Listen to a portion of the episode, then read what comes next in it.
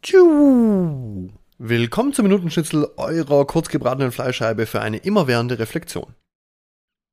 Die Vergebung gehört so zu den schwersten Sachen, die wir so als Aufgabe vom Universum bekommen.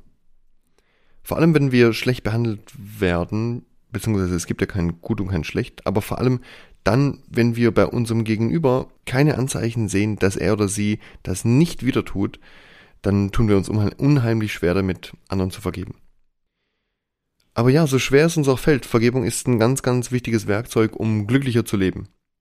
Und jedes Mal aufs Neue ist auch eine super Gelegenheit, um dazuzulernen. Denn immer dann, wenn wir uns über andere aufregen, echauffieren und so weiter, dann ist es immer auch ein Teil von uns.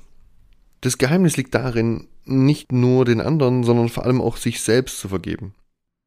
Vergib dir also selbst dafür, dass du zu viel oder zu wenig gemacht hast, dafür, wie du dich verhalten hast und dafür, wie du bist und schau, was passieren wird.